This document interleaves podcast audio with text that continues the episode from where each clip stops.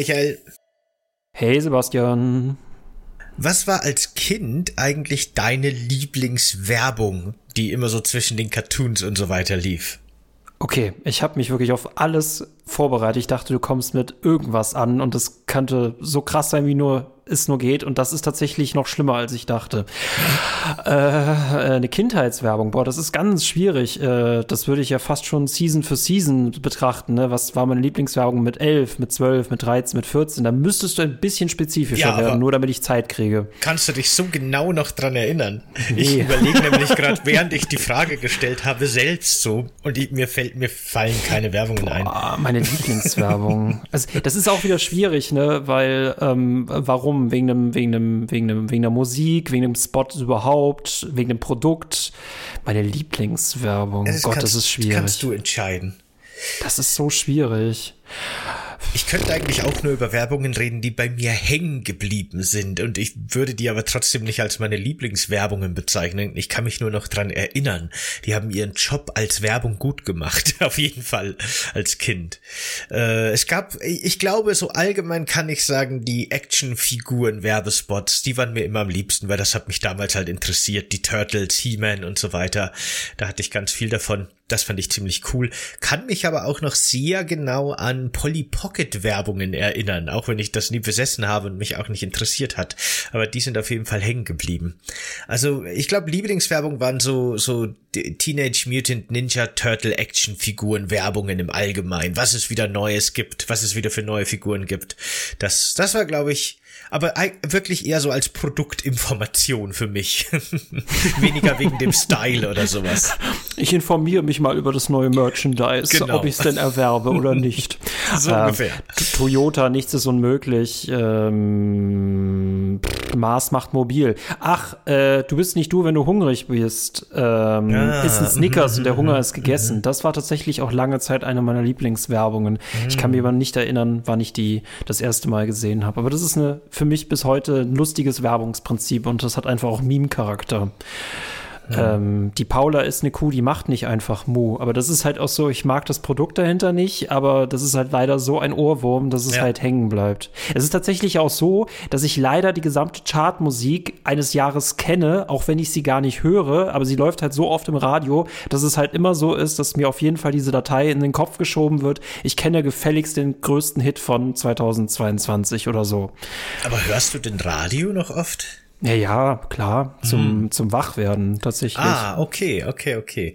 Nee, ich bin da nämlich bei so Chartmusik komplett raus.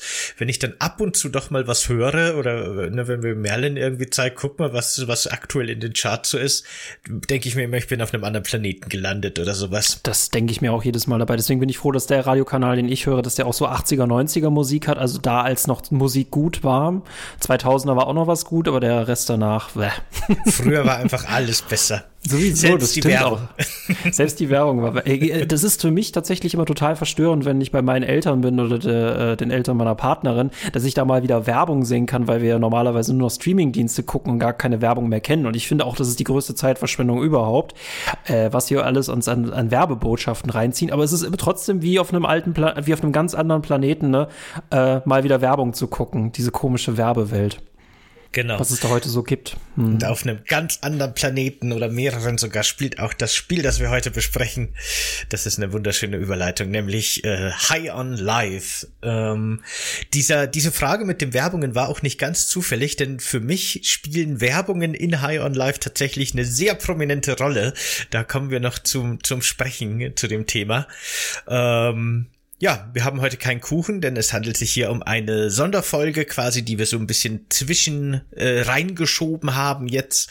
Die war nicht großartig geplant, das war relativ spontan und genau, deswegen reden wir jetzt einfach über High on Life, das neue Spiel äh, für, das ist ganz interessant, ne? Es ist nämlich PC und Xbox exklusiv, habe ich jetzt aber im Vorfeld erst gesehen, dass es gar nicht für die PlayStation-Systeme erschienen, weil mhm. das scheinbar in Kooperation mit Microsoft entstanden ist. Also das ist kein Microsoft Studio oder so, die das jetzt entwickelt haben, aber anscheinend gab es da eine enge Zusammenarbeit und das erklärt auch, woher die das ganze Geld für so viele namenhafte Synchronsprecher und Sprecherinnen gehabt haben, die schon so, glaube ich, werbetechnisch das Aushängeschild von High on Life waren. Ähm, Ja, wie hast du denn dieses Spiel jetzt so erlebt in den paar Stunden, die du jetzt reingespielt hast? Ich weiß ja, dass du das durchgespielt hast und ich habe auf jeden Fall auch reingespielt, um mir einen Eindruck zu verschaffen.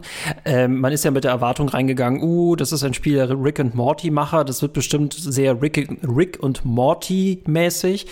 Ähm, ich muss sagen, ich fand äh, dafür, dass man dafür, dass man ja am Anfang ein Spiel im Spiel spielt, was ich halt mega witzig finde. Ich muss im Nachhinein sagen, ich hätte glaube ich lang, ich hätte glaube ich lieber dieses Spiel gespielt im Spiel, diesen kleinen äh, Doom-artigen Shooter. Den fand ich vom Humor auch großartig, den fand ich vom Gameplay auch extrem witzig. Ähm, Humor hat dieses Spiel wirklich nicht nur auf dem Cover geschrieben, sondern das ist etwas, was dir eigentlich permanent entgegengeschossen wird.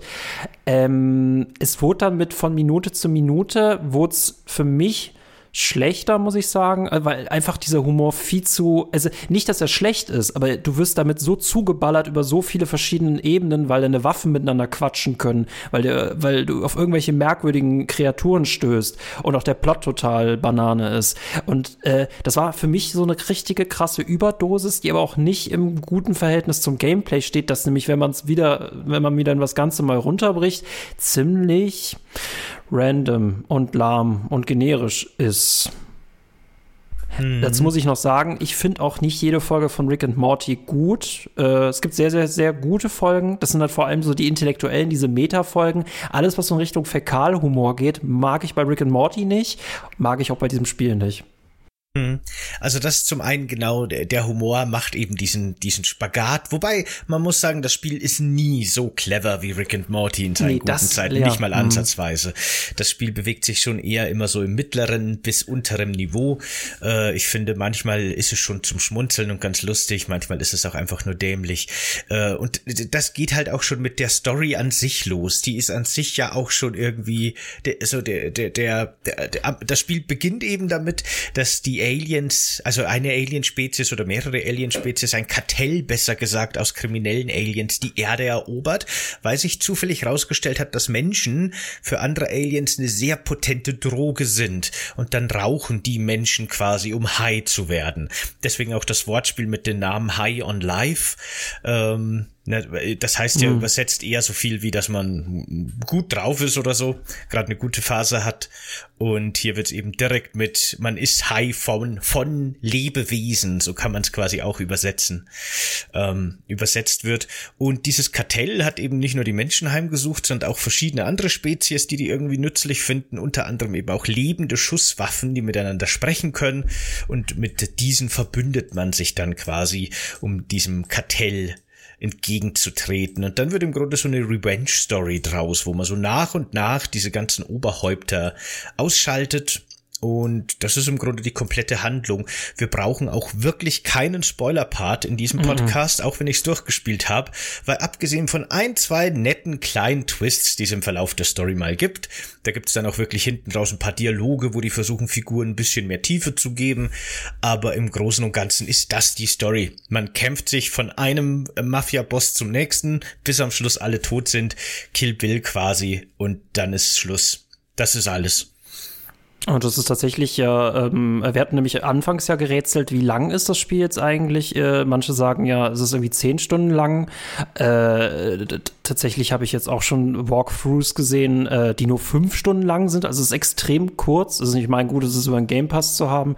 Deswegen äh, braucht man da, glaube ich, diese Preisfrage gar nicht in den Raum zu werfen. Es ist extrem kurz. Ich bin aber auch dafür, was das an, wie gesagt, an Humor einem entgegenschießt, bin ich dankbar dafür, weil äh, ich finde es so überfordernd und das hätte ich mir, glaube ich, nicht 20 Stunden geben können. Aber ich muss sagen, ne, einfach nur vom Vergleich her, wir spielen am wir spielen einen Typen ne, auf einem Planeten, der, wie gesagt, wie du schon sagtest, ne, äh, äh durch, durch, äh, sich durch die Galaxis äh, teleportiert wird, um dann quasi ein Kartell auszuschalten. Aber das Spiel beginnt ja damit, dass wir quasi ein Spiel im Spiel spielen, also so eine Doom-Variante. Und da wird uns quasi so als Berater äh, unser Scheidungsanwalt hinzugeteilt. Und das fand ich so unglaublich witzig, vor allem, weil er sich auch über die Machart des Spiels halt aufregt. Und das fand ich, das fand ich richtig cool. Und dann hast du halt halt am, im Anschluss eigentlich die gesamte Zeit über, am Anfang ziemlich lange diese Waffe, denn eine normale Pistole, die von der Stimme von Morty aus der Serie gesprochen wird, die auch quasi so dein Sprechen übernimmt, weil du ja stumm bist.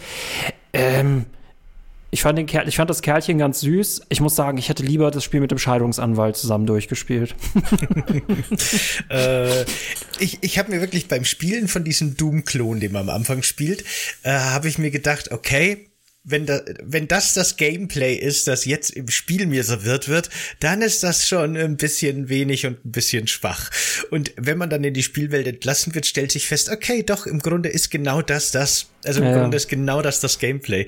Man kriegt dann nach und nach noch so ein paar Upgrades, dann kann man sliden und zur Seite boosten und Jetpack fliegen und mit dem Greifhaken sich rumhangeln. Aber im Großen und Ganzen betritt man Arenen, dann kommen immer wieder die gleichen fünf, sechs verschiedenen Gegnervariationen, die man wegschießt und dann äh, geht's weiter. Und das ist vor allem in den Story-Missionen äh, quasi das ganze Gameplay von einer Arena zur nächsten. Manchmal so, dann so ein bisschen Jump'n'Run-Passagen, aber was das angeht, hat das Spiel auch wirklich nicht viel zu bieten. Also die die Inszenierung, sage ich jetzt mal, die Synchronsprecher und Sprecherinnen, die Figuren, die wirklich permanent miteinander quatschen, der Humor, die liegen ganz klar im Fokus. Das Gameplay fühlt sich für mich eher an wie was, das man halt gemacht hat, damit ein Spiel draus wird, aber das nicht unbedingt im, im Zentrum der Entwicklung lag. Ähm, ich ich habe das Gefühl, das First-Person-Shooter-Gameplay, das kannst du vielleicht gerne noch aus deiner Shooter-Erfahrer-Renner-Rennsicht beschreiben. ähm, für mich hat sich das angefühlt, als hätte man so ein bisschen das Movement aus Doom Eternal nehmen wollen, nur langsamer und die Gegnertypen, die Strategien der Gegner aus Halo und hätte das dann so ein bisschen kombiniert kombiniert, weil wie in Halo gibt es auch so kleine, dicke Gegner, die nicht besonders gefährlich sind, aber schon Schaden machen können, die dann aber auch weglaufen, wenn sie irgendwie alleine auf dem Schlachtfeld sind oder sowas.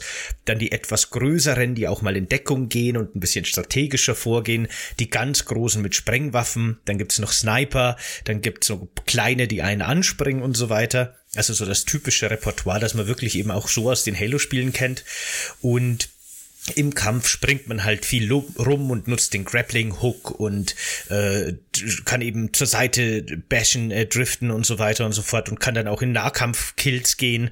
Natürlich alles bei weitem nicht so schön inszeniert und so actionreich wie in genannten Beispielen, aber ich glaube, das waren so ein bisschen die, die Vorlagen, so kann man sich das ein bisschen vorstellen.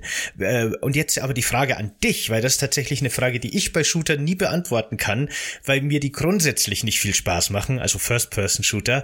Hm. Ist es denn gutes Gameplay? Mm -mm, leider nicht.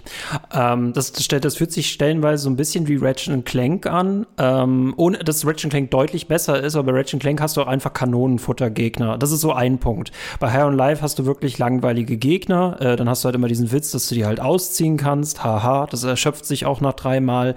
Und bei Ratchet Clank serviert man dir halt auch ähnlich ziemlich einfache Gegnertypen, damit du einfach deine Waffen dagegen einsetzen kannst. Und das ist auch ein Problem. Ähm, viele Waffen in High on Life, die sind halt lustig lustig und die haben auch coole Stimmen und sagen auch immer coole Sprüche. Was aber tatsächlich da das Problem ist, es ist nicht witzig, wenn beim Spielen die dich zulabern. Das lenkt dich halt eher ab und das hilft dir nicht weiter und dann geht auch ziemlich viel verloren. Äh, das fand ich dann in dem Moment auch wieder, ich wusste nicht, was wollen die jetzt eigentlich. Wollte, wollte jetzt Gameplay haben oder wollte jetzt Story haben? Weil beides gleichzeitig ist in dem Weise so ein bisschen schwierig, wenn meine Waffe mich anlabert, beziehungsweise wenn meine Waffe mehr Jokes abfeuert, als sie wirklich Patronen abfeuert, denn das musste, das ist auch, glaube ich, auch ein wichtiger Punkt immer für dich, das ist zum Beispiel das Trefferfeedback. Äh, du bist ja eine lange Zeit mit dieser Morty-Pistole unterwegs. Du bekommst ja erst relativ spät äh, nach einer gewissen Zeit überhaupt mal andere Waffen, die auch ein bisschen mehr Wumms haben. Aber diese Pistole fühlt sich so dermaßen nach Piff-Puff an. Also ähnlich wie eine Pistole aus Resident Evil äh, Village, wo du das Gefühl hast, warum muss ich damit kämpfen? Ich glaube, mit einem Sta Zahnstocher wäre ich ja vielleicht besser bewaffnet oder meinetwegen mit einem Bleistift, wie ähnlich wie ein John Wick, der da weitaus mehr mit anrichten könnte. Aber es ist so unbefriedigend, diese Pistole einzusetzen. Vor allem, das merkst du in Bosskämpfen bis am Anfang, glaube ich, mit so einer, mit so einer Gangster- in so einer kleinen Arena, die auch immer wieder mh, hm, die Station flutet, wo du den Greifhaken benutzen musst. Und auf sie zu schießen und du siehst diesen langen Balken ihrer Lebensenergie und es verschwindet einfach so wenig und jeder Schuss fühlt sich so unbefriedigend an. Und du kannst ja nicht mal in Deckung gehen und eigentlich ist das Spiel auch viel zu leicht, weil du wirklich kaum Schaden nimmst. Und das ist Ah, das ist ja zum Beispiel, wenn ah, in anderen Spielen kannst du äh, aus, da könntest du mal aus der, äh, du könntest mal ausweichen, irgendwo hinter dich verstecken, dann könnte irgendwas in die Luft fliegen. Aber dieses Spiel sieht shootertechnisch immer mega cool aus, aber sobald du selber den Controller in die Hand nimmst und dann wirklich übersetzt, was du da eigentlich tust, ist es halt immer das Gleiche. Und das fühlt sich halt wie Ratchet Clank, nur mit noch langweiligeren Waffen an. Okay. Und Ende. also ich musste tatsächlich so ab der zweiten Hälfte des Spiels öfter mal irgendwo in Deckung gehen und warten, bis sich meine Gesundheit wieder auflädt. Also das hat dann schon Passagen, finde ich, wo man schon auch äh, bedroht wird zumindest. Aber das, was du mit dem Trefferfeedback sagst, das ging mir auf jeden Fall so. Das wird auch mit den anderen Waffen nicht sehr viel besser. Äh, die reagieren im Grunde nur ganz wenig auf deine Schüsse und es fühlt sich überhaupt nicht befriedigend an. Kein, kein keine Wucht dahinter, leider gar nichts. Ähm, ich find's ganz witzig, weil äh, die, ne, ich find ganz witzig, wie das Spiel ähnlich wie die Rick and Morty Serie auch so ein bisschen mit Alien-Technologien spielt und mit so mm. Konzepten, die uns komplett fremd sind, die aber für die Aliens normal sind. Und unter anderem tragen diese Aliens auch keine Rüstung in dem Sinne, sondern die sind im Grunde in so gelben Schleim getunkt, der denen als Rüstung dient. Und den kann man eben von denen runterschießen. Das finde ich noch einen netten Effekt, dass man quasi wirklich so Schusslöcher verursachen kann und wirklich so einzelne Körperteile freilegen kann, indem man diese Masse wegschießt. Gerade mit der Schrotflinte ist das schon ganz schön. Aber die Figuren selber, die Gegner selber reagieren so gut wie nicht auf die Schüsse. Also mir hat das Gameplay leider auch gar keinen Spaß gemacht. Ich habe ab der Hälfte dann auf leicht gestellt, oder das stimmt nicht, ich habe im letzten Drittel, würde ich sagen, auf leicht gestellt und bin an allen optionalen Kämpfen vorbeigelaufen, weil darauf hatte ich wirklich gar keinen Bock mehr. Die sind monoton und langweilig für mich leider. Und da können die noch so viele nette kleine Features einführen, die man dann mm. im Kampf mhm. nutzen kann. Wenn das Kerngameplay keinen Spaß macht, und so war es für mich auf jeden Fall, ja, macht mir das auch keinen Spaß. Spaß. Also das, das ist vom, vom Shooter-Gameplay her nix für mich.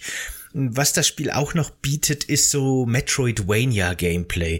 Wenn man nämlich die einzelnen Planeten erkundet hat, also nicht erkundet hat, sondern wenn man die Stories abgeschlossen hat, so muss ich sagen, dann darf man jederzeit zu denen zurückkehren und die erkunden. Und da ist es dann wirklich so, dass die neuen Waffen, die du kriegst, die haben immer auch eine sekundäre Feuerfunktion und eine Funktion, die irgendwie die Umwelt beeinflusst. Das ist eigentlich bei allen Waffen gleich. Und dadurch kannst du dir dann neue Gebiete erschließen und findest neue Schätze, die man dann wieder für Upgrades für die Waffen benutzen kann. Und dieses Explorative, würde ich sagen, ist eher noch die Stärke des Spiels, aber hat man halt auch alles schon sehr viel besser gesehen. Ich, ich finde es interessant, ne, dass dieses Jahr halt ja auch Scorn erschienen ist, äh, wie, wie, High on Life. Ich finde, die beiden kann man gut, ganz gut damit voneinander vergleichen. Du bist ja bei beiden irgendwie auf einem Alien-Planeten und sie kommunizieren äh, relativ wenig. Also Scorn kommuniziert gar nichts streng genommen. Äh, du hast auch äh, äh, nicht so viel Lore. Ich finde, dann wirst du wiederum bei High on Life mit dieser Lore fast wie auch zugeballert und das auch in einer äh, Dosis, die auch viel zu hoch ist, weshalb ich dann nicht dieses WTF-Gefühl habe, sondern es halt alles auf mich irgendwie befremdlich wirkt, dass ich einfach keinen Bezug mehr dazu herstellen kann und es mich dann auch irgendwann nicht mehr interessiert, weil es irgendwie so wirkt. Also es kann sein, dass da bestimmt mega kreative Ideen hinter sind, aber oft hatte ich nur das Gefühl, das muss jetzt irgendwie mega abgespaced sein und irgendwie mega cringe und irgendwie muss, muss irgendwie Munition aus Ärschen ab, äh, rausgeschossen werden. Also wenn war es dann meistens immer Fäkalhumor. Und ich hatte tatsächlich Gameplay bei Case Jor gesehen, äh, ein YouTuber, der meinte, ach, dieses Spiel werden Leute wieder nur hassen, weil es anders ist und dann wollen sie doch wieder Assassin's Creed und Call of Duty haben. Ich würde das dem Spiel gar nicht vorwerfen, beziehungsweise das ist nicht es ist ja cool, auf jeden Fall, dass man dieses Rick, also ich will auf jeden Fall ein Spiel von den Rick und Morty machen, nur mit viel weniger Humor und tatsächlich auch mit mehr Gameplay, weil es wirklich so wirkt, als ob sie so viel Humor und Story reinquetschen müssten, damit du ja nicht aufs Gameplay achtest. Weil das passiert auch relativ selten, wenn du mal vergleichst, so Gesprächsszenen versus Gameplay-Szenen. Äh, du hast viel mehr Gesprächsszenen als Gameplay-Szenen und Ach nee, das ist, ist, ist, ist, ist wie, wie du schon sagtest, ne? Es ist nicht so clever, wie es aussehen will. Ja. Mhm. Also ich muss sagen, für mich war vor allem die Leistung der SynchronsprecherInnen äh, das Highlight in dem Spiel. Ich finde, die Waffen sind alle sehr gut vertont. Mir machte ja. das schon auch immer Spaß, denen zuzuhören. Die haben alle sehr interessante Stimmen, sehr witzige Stimmen. Du hast ja schon gesagt, der Voice Actor von Rick and Morty äh, spricht eben die erste Waffe, die man findet, die auch eine wichtige Rolle spielt, aber die haben dann auch wirklich von äh, so, also so viel Bekannte, so einen bekannten Cast zusammengestellt, die unter anderem eben schon für Cat Dog und Adventure Time und Star Wars Old Republic und SpongeBob, also alles, was es im äh, Cartoon-Bereich, aber auch im Videospielbereich gibt, da haben sie sich wirklich Größen geholt. Jeder hat da so eine wichtige Rolle. Äh, Jack Black spricht sogar eine kleine Nebenrolle, eine kleine hm. Gastrolle. Und äh, das ist schon wirklich auf super hohem Niveau. Und wie du schon sagst, der Humor ist teilweise sehr flach, sehr viel Fäkalhumor, den ich persönlich auch nicht so lustig finde.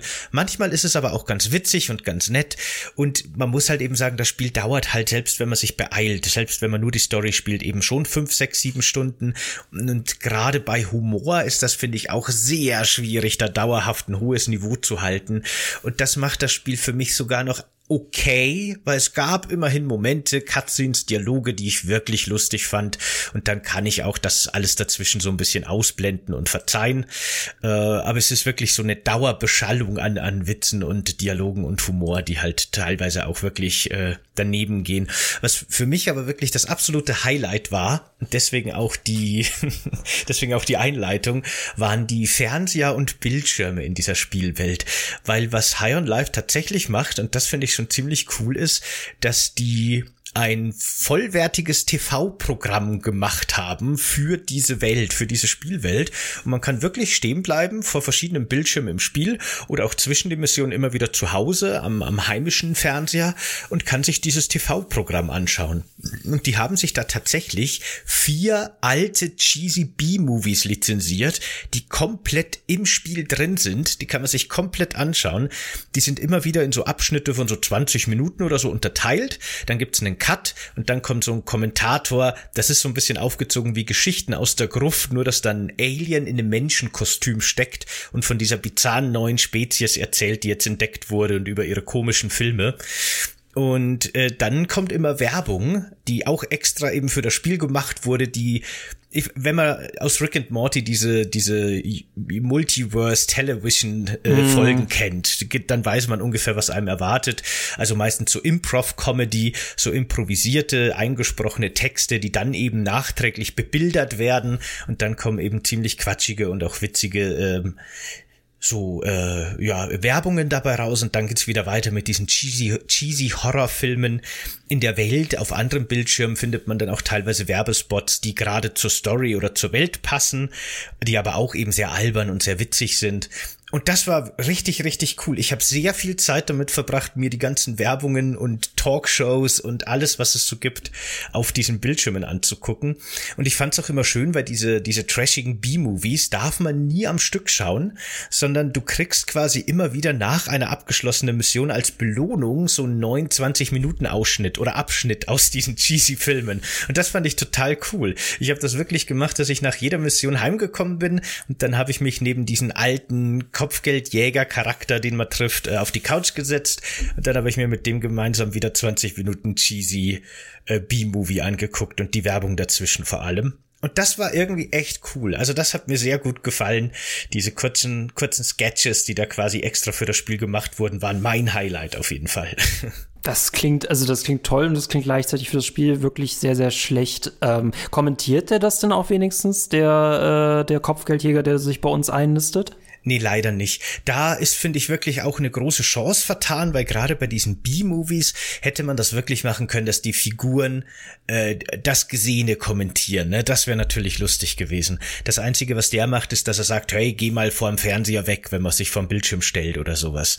No, ähm, aber, aber ne, mit so viel Liebe zum Detail ist aber dann nicht konsequent durchgesetzt. Ne? Also, mh. Ja, das habe ich mir auch gedacht. Da ist ah. wirklich Potenzial verschenkt worden.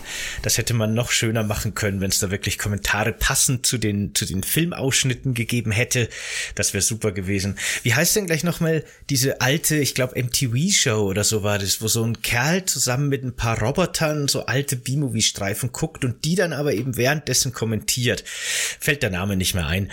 Aber ähm, genau sowas hätte man eben machen können und das wäre dann schon ziemlich cool gewesen. Ja. Aber äh, ich, ich fasse das ganz kurz zusammen. Du hast in diesem Spiel lieber zu Hause gesessen, um diese Sachen anzugucken, die auch meinetwegen richtig gut sind und das ist ja auch deren Stärke, als dann draußen eben das Kartell zu jagen, was ja eigentlich der Inhalt des Spiels ist. Mhm, genau. Das Kartelljagen wurde für mich im Grunde zu dem, was ich machen muss, damit ich wieder ein bisschen auf der Couch Werbespots gucken kann. Ah, das erinnert mich ein bisschen daran, wenn ich damals äh, vor den Releases von Disney oder Pixar Filmen haben sie meistens auch äh, ein passendes Spiel halt rausgebracht. Toy Story 2 ist tatsächlich ein sehr gutes Spiel. Äh, die unglaublichen, naja. Aber dann war das Highlight dabei immer diese Spiele zu äh, spielen, damit man auch ein bisschen schon an Kinomaterial filmen, äh, also an Szenen daraus gucken kann, um dann nachher äh, den kompletten Film dann im Kino sehen zu können. Und äh, manchmal habe ich diese Spiele auch deswegen nur gespielt, um dieses Schnipsel sehen zu können. Und das erinnert mich gerade so ein bisschen daran, und das kommt im Spiel ja wirklich leider nicht zugute. Ähm, da, da, hätte ich es tatsächlich, also was ich bei denen witzig fand, gerade dieses, äh, dass du den Humor von denen tatsächlich auf Videospielmechaniken bringst. Oder das gibt auch ganz, ganz oft, also manchmal gibt es so, so Stellen, ja, äh, du musst dann die, die Taste drücken, aber keine Ahnung, welches Gamepad du gerade verwendest. Ich weiß es nicht. Gibt es diese kleine lustige Einheit, mhm. die äh, in unserem Anzug mit drin ist, womit wir aber auch schon die zweite nervige, also stellenweise manchmal wirklich nervige Stimme haben. Ähm, ich hätte mir echt gern ein Stanley Parable Spiel von denen gewünscht. Also sich quasi einfach auch über Videospiele als solche lustig machen. Aber und, ne, du kannst dir auch quasi vorstellen, die dürften jetzt zu diesem Universum eine eigene Serie machen. Die würde ich mir auch angucken, aber das wären dann auch 20 Minuten Einheiten, Dosen und nicht fünf Stunden, in denen ich eigentlich kaum spielen darf. ja, ähm, genau. Ich finde auch gerade die Momente, wenn das Spiel so ein bisschen Meta wird, die sind, finde ich, die Stärken. Da, da wird das Spiel auch wirklich lustig. Es gibt dann eine Passage, wenn, wenn du zum Beispiel im Tutorial am Anfang auf Pause drückst, dann ähm, fragt dich die Waffe danach so, warum du jetzt gerade pausiert hast und was mit dir eigentlich los ist und ob du ernsthaft jetzt den Startknopf ausprobiert hast. Jeder weiß doch, was der Startknopf macht. Den muss man doch echt nicht testen und lauter so Sachen.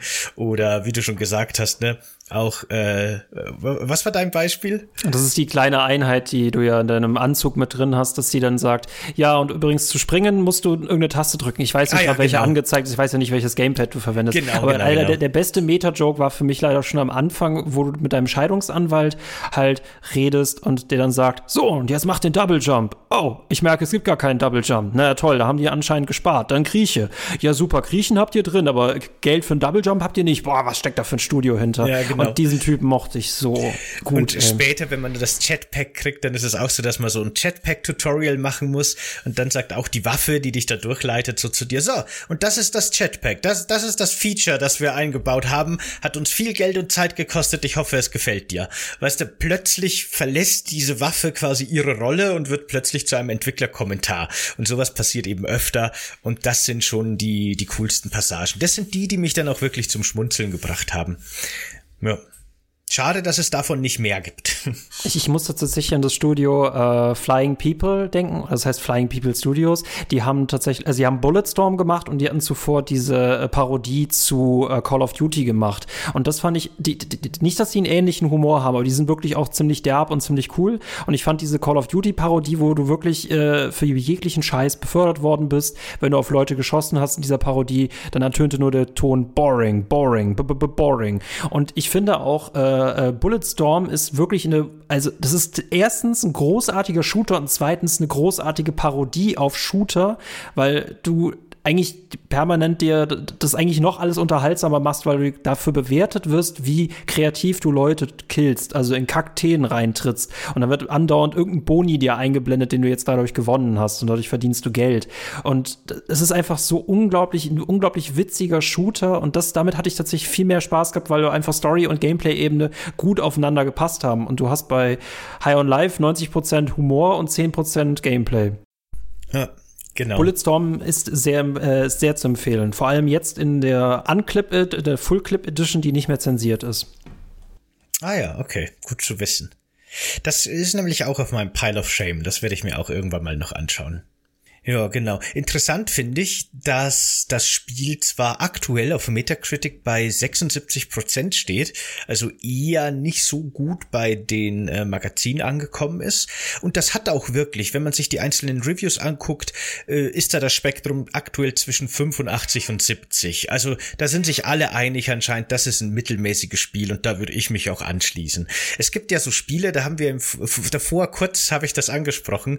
Äh, es gibt so Spiele, die im 70 70er Bereich liegen, die sehr, sehr gute und sehr, sehr schlechte Bewertungen haben. Und die sind für mich immer besonders interessant.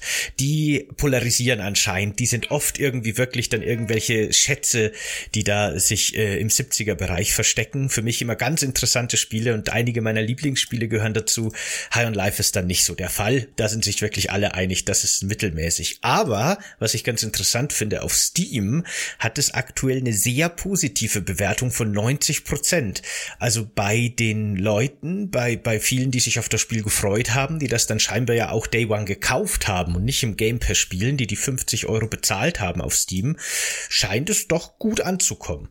Also es liefert zumindest anscheinend das, was man davon erwartet für viele Leute. Ja, aber das ist halt auch wieder so, das ist ich für mich gerade, weil du es mit der Werbung angesprochen hast, das Spiel ist eine gute Werbung, auf jeden Fall für Rick und Morty, für sich selbst irgendwie nicht besonders. Es ist für mich halt ein Walking Simulator, in dem ich quasi durch eine Rick und Morty Folge laufe, ohne dass das ein gutes Spiel ist. Und ich glaube, die Leute, die einfach diesen Humor genießen, also es ist nämlich genauso das, das, das Entscheidungskriterium, wenn der Humor dich packt, dann ziehst du das auch fünf Stunden bestimmt durch. Wenn der Humor dich irgendwann verliert, dann verliert es genau sein Alleinstellungsmerkmal äh, bei dir und dann kannst du dich auch nicht mehr unterhalten. Ähm, also ich finde auch, dass da, glaube ich, sehr viel Fanpower äh, wahrscheinlich hintersteckt und die dürfen auch meinetwegen Spaß damit haben, nur das ändert halt wirklich auch wiederum daran nichts, dass das halt einfach gameplay-technisch nicht so kreativ ist, wie es halt storytechnisch ist.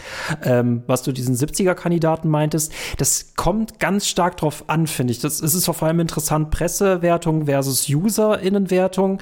Äh, bei Death Stranding es hattest du zum Beispiel, Presse war total begeistert, UserInnen haben es nicht verstanden und nannten es den langweiligen DHL-Simulator. Das finde ich immer interessant, mit welcher Verständnis oder welcher Perspektive man daran geht. Ähm, Callisto-Protokoll war jetzt zum Beispiel ein sehr polarisierendes Spiel und da finde ich es interessant. Ähm, da muss man nichts schlecht oder nichts schön reden. Das hat seine definitiven Stärken, es hat aber auch seine definitiven Schwächen. Und dann wird es interessant, also was für dich halt überwiegt. Und das ist, finde ich, ein interessanter Kandidat. Ich finde, bei High on Life ist es so, ja, wenn der Humor Klick macht, gut, wenn der Humor nicht Klick macht, schlecht. Death Stranding, das du angesprochen hast, ist für mich zum Beispiel tatsächlich so dieser sehr interessante 70er-Kandidat. Das steht auf Metacritic zwar auf 82 aktuell die PlayStation 4 Version, also über dem 70er Bereich, schon tendenziell besser bewertet, aber das hat eben, wenn man da mal in die Reviews guckt, ganz viele 90er und 100er Wertungen, 10 von 10 und sowas, sehr gut und dann eben auch welche, die sehr schlecht bewertet haben. 35 sehe ich hier, ne? Also wirklich im ganz unteren Bereich und dazwischen ist aber nicht so viel los.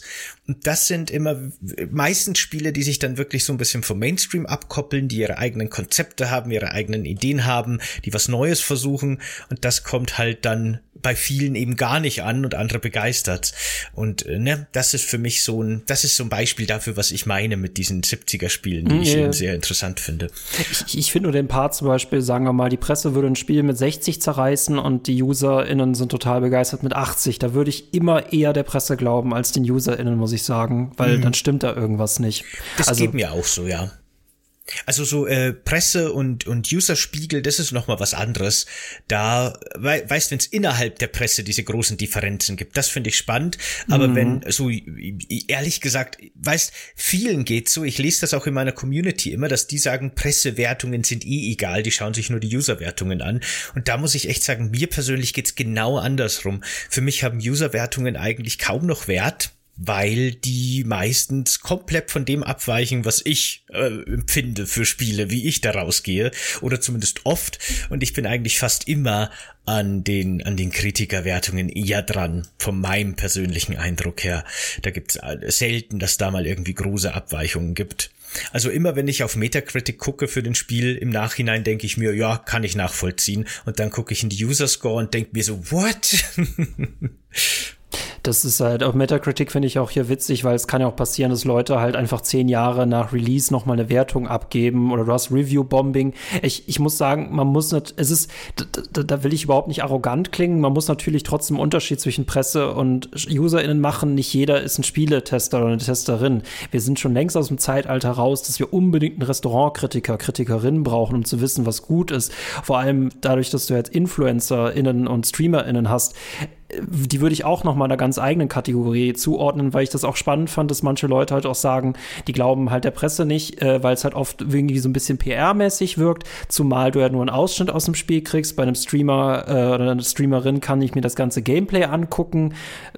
Ist halt auch interessant, äh, ne, dass du quasi einmal das Gameplay, einmal das Game komplett kostenlos sehen kannst, es zwar nicht spielen kannst, aber du kannst es zumindest sehen, um dir selber einen Eindruck zu verschaffen. Das finde ich eigentlich auch wichtig, um, ne, weil mir reicht ein Trailer oft nicht, weil wir oft gelebt haben, Trailer äh, schnappen sich das Beste zusammen und länger als drei Minuten gibt es Spiele, die dann halt auch keinen Spaß machen.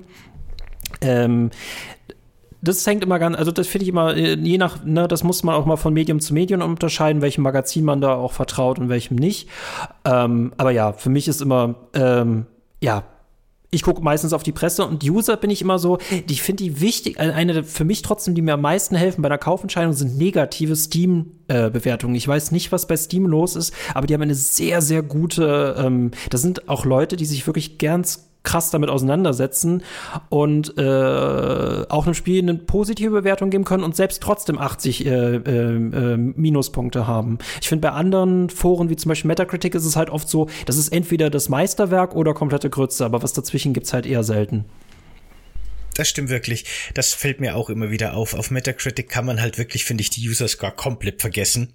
Also weiß ich nicht, aber das ist genau wie du beschreibst. Theoretisch gibt's da ein 0 bis 10 Punkte äh, Bewertungssystem und man sieht sofort, da sind entweder Fans, die 10 geben oder Hater, die 0 geben, aus welchen Gründen auch immer. Ne? Oft gibt's ja wirklich so politisch motivierte Shitstorms oder Leute passen irgendwelche Inhalte nicht, die Kleinigkeiten im Spiel sind, die aber für sie dann so wichtig sind, dass sie jetzt gleich irgendwie ähm, äh, ganz schlechte Bewertungen 0 geben müssen und dann kommen natürlich andere und wollen das ausgleichen mit den Zehnern ändern und dann äh, macht alles keinen Sinn mehr. Aber bei Steam ist es wirklich so, dass es da sehr gute User Reviews gibt. Da stimme ich dir voll zu. Und für mich ist es auch so, die, äh, nicht nur übrigens bei Videospielen, sondern auch auf Amazon lese ich mir immer nur die negativen Reviews zu irgendeinem Produkt durch, nie die positiven, weil die sind eh nichtssagend im Grunde. Ähm, also ich meine, das würde ich ja erwarten, was meistens dann in dem Positiven steht.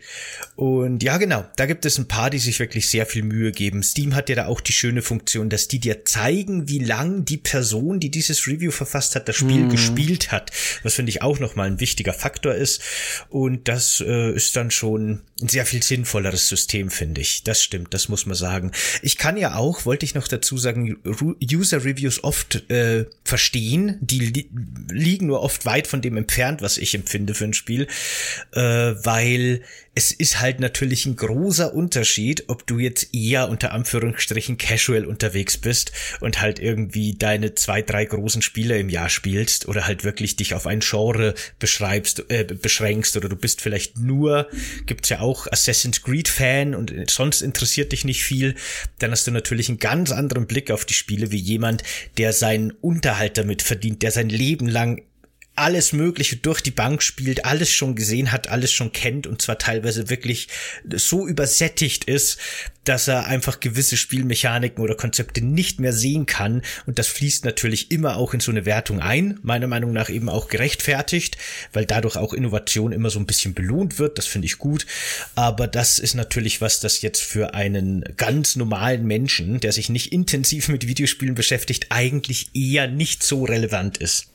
Ich, ich, da muss man ja auch noch mal, äh, du hast ja quasi auch mal diese Lager äh, Xbox versus Playstation und dann hast du es halt äh, mehr Cyberpunk, also ich, ich versetze mich jetzt in die Position, das bin ich ich selber, nur das als Anmerkung. Ich wäre jetzt eine Person, die sagen würde, boah, Cyberpunk 2077 hat mein Leben verändert und dann höre ich irgendwie von Leuten, die auf der PS4 irgendwie ganz, ganz furchtbare Katastrophen erlebt haben.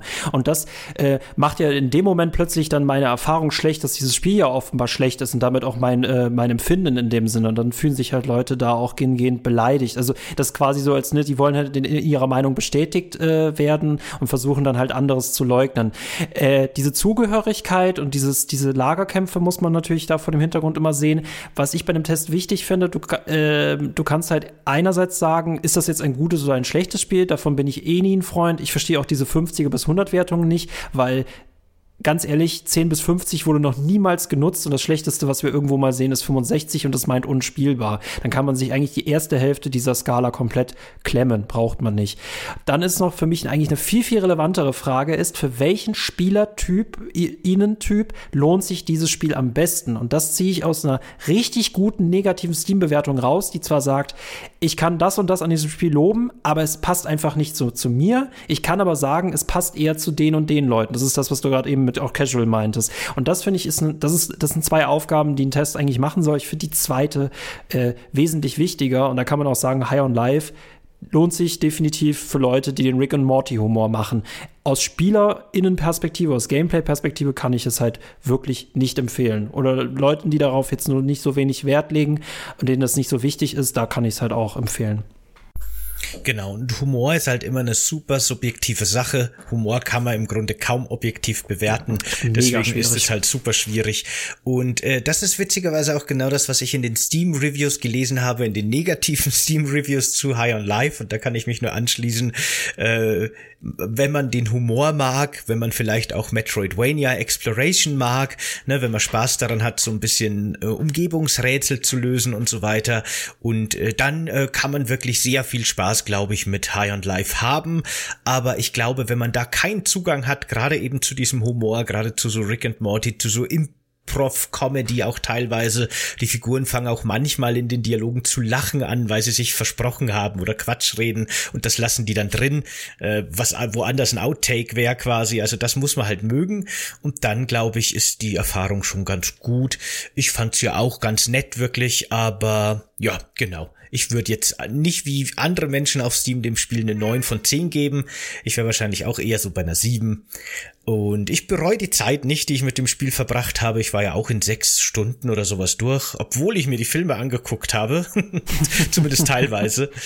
Und ja, genau. Das wäre schon mein Fazit dazu im Grunde. Ich wäre für die zwei Stunden, die ich drin war, war ich äh, anfangs echt begeistert und dann, ähm, ja, dann war ich leider enttäuscht. Also wie gesagt, dass sie ihren Videospielauftritt dann nicht so metatechnisch durchgezogen haben, wie sie es sonst auch in der Serie machen, immer mit diesen ganzen Metatheorien. Oder ich erinnere mich vor allem auch an die Heist im Heist-Folge, dass du quasi nie weißt, äh, wer wer deinen Plan noch mit eingeplant hat und einen Plan über dem Plan.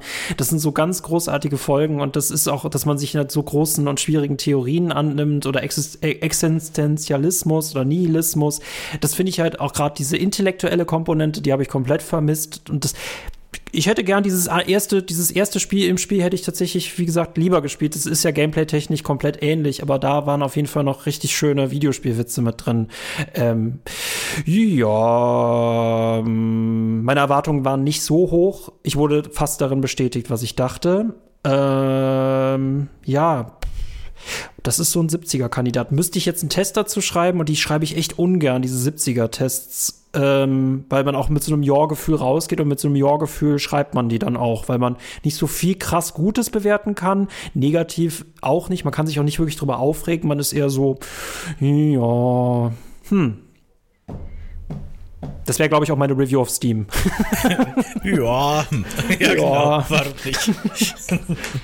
ja, eine Sache, die habe ich gerade noch in meinen Notizen gefunden, die möchte ich noch ganz kurz erzählen, weil das Spiel hat, finde ich, so kleine Highlights und clevere Ideen. Davon hätte es einfach mehr gebraucht, finde ich. Das gibt zum Beispiel an einer Stelle, äh, muss man quasi gegen mal getarnt in so ein Hauptquartier der Gegner und wird dann dazu verdonnert, Büroarbeit zu machen. Und dann beginnt quasi so ein Büroarbeit-Simulator-Minispiel. Da muss man dann mit Quicktime-Events irgendwelche Kästchen abhaken und unterschreiben und sowas auf Dokumenten und die dann auf dem Ablagestapel legen. Und äh, das ist mit actionreicher Musik unterlegt und im Hintergrund sieht man die ganze Zeit die KollegInnen, die Aliens, die da so durch das Büro laufen und sich darüber unterhalten, wie schrecklich ihr Leben ist und wie furchtbar frustrierend und schlimm diese Arbeit ist und so weiter. Und das fand ich total lustig und total cool und davon hätte ich mir wirklich mehr gewünscht, weil das Spiel hat schon, finde ich, so ein paar Highlights aber leider halt zu wenig, die unter viel zu viel Pupshumor untergehen. Naja. Vor allem, du, du kannst halt, also diese gesamte Gesellschaftskritik, die sie auch in Rick and Morty haben, die geht hier auch irgendwie stellenweise komplett verloren, halt in dieser kompletten Alien-Welt, ne? Also, dann geht's halt öfter nur darum, wie krass diese Alien-Welt ist und nicht, wie sie quasi uns auch wieder abbilden. Das ist auch stellenweise mit drin, aber auch, das geht auch hier komplett unter. Ach, Manno, hm Tja, gut, nee. Ist das eigentlich, ist das eigentlich die letzte Spielebesprechung dieses Jahres? Nee, stimmt nicht, ist sie nicht. Also äh, von unseren Veröffentlichungen her schon gleich gar nicht, aber auch von unserem Aufnahmetermin her haben wir noch einen vor uns. Stimmt. Aber ansonsten, ja, lässt das Jahr äh, auf einer leisen Note ausklingen. Hm. Mm, genau. Hm. Könnte zehn Minuten lang, ja. Hm, hm, ja, genau. Das wäre auch, ne, das wäre so ein bisschen Podcast im Geiste des Spiels, wenn wir uns einfach hingesetzt haben, hätten und jetzt eine Stunde lang gesagt haben, ja, ja, pff, ja. Oder wir müssen jetzt hm. quasi einfach nur den Sound von irgendwelchen äh, Super RTL-Werbungen laufen lassen. genau. Beziehungsweise, was in dem Spiel oft passiert, wir fangen an, an mit ja, hm, ja, und hinten raus beschimpfen wir uns dann nur noch ganz schlimm. Das ist so diese typische Dialog-Eskalationsspirale in dem Spiel. Naja. Ja ja, ja, ja. Ich muss sagen, ich freue mich auf die neuen Rick and Morty Folgen. Wobei ich da auch sage, äh, das ist auch so ein, so ein Ding, das einen Ticken länger lebt, als es leben sollte.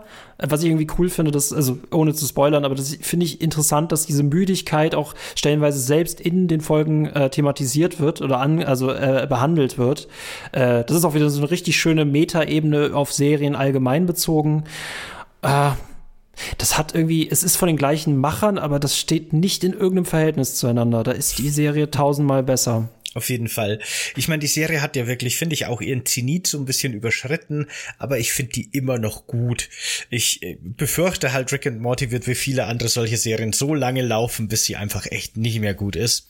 Aber da sind wir noch nicht angekommen, finde ich. Die ist noch clever genug. Da kann man immer Harvey Dent äh, zitieren, ne, aus The Dark Knight. Du stirbst entweder als Guter oder lebst so lange weiter, bis du selbst der Böse bist. genau. ich kann an der Stelle auch tatsächlich ähm, äh, Inside Job empfehlen. Das ist nicht von den Rick and Morty Machern. Äh, mir ist der Name gerade wieder entfallen, aber das ist auch eine Serie auf Netflix, wo es darum geht, dass alle Verschwörungstheorien tatsächlich stimmen und es wirklich eine quasi eine Agentur gibt, die mit Echsenmenschen arbeitet und mit Vampiren und da äh, verfolgen wir das Schicksal einer äh, Technikerin oder einer Wissenschaftlerin, einer bösen Wissenschaftlerin, die für diesen Konzern halt arbeitet. Und da werden ganz, ganz viele äh, Verschwörungstheorien durch den äh, Kakao gezogen. Das ist eine ganz großartige Serie, kann ich wärmstens empfehlen. Inside Job. Vor allem so Rick and Morty, Inside Job, vor allem für Rick and Morty Fans. Kennst du die? Mhm, die kenne ich. Die finde ich auch ganz cool, ja. Ja. ja Dann würde ich sagen, machen wir heute auf einer mittelmäßigen Note Schluss. äh, High on Life, ne? Ja. Ähm, muss, muss mhm. man selber wissen, ob man das spielen will oder nicht. Unseren intergalaktischen Podcast äh, könnt ihr gerne, wenn ihr ihn jetzt auf YouTube hört, Schrägstrich seht, mit einem Like, einem Abo und oder einem Kommentar beglücken. Das würde dem Podcast sehr freuen, bestimmt. Den kenne ich persönlich. Ein guter Freund von mir, der mag das, der Coffee Cake and Games. Aber uns freut es natürlich auch sehr, und wenn ihr das Ganze jetzt über den RSS-Feed hört, in der Podcast-App eures Vertrauens oder auch über Spotify, dann lasst dem Podcast doch gerne eine positive Bewertung da und gerne auch einen Kommentar, wenn es das jeweilige System erlaubt. Darüber hinaus, wenn ihr noch an epischem Bonuskram interessiert seid, denn das haben wir ja auch auf Lager, dann besucht uns bei Steady und äh, spendet einen Betrag eurer Wahl. Ab 5 Euro geht's los monatlich für uns im Jahresabo oder verschenkt sogar ein Abo an einen Freund, eine Freundin und äh, genießt epischen Bonuskram wie beispielsweise Bipwatch oder Extreme-Folgen, die tatsächlich über zwei Stunden gehen können und ganz viele andere durchgedrehte Formate. Das würde uns sehr freuen. Das wäre super. Na dann, Leute, macht's gut. Ciao. Ciao. Ja.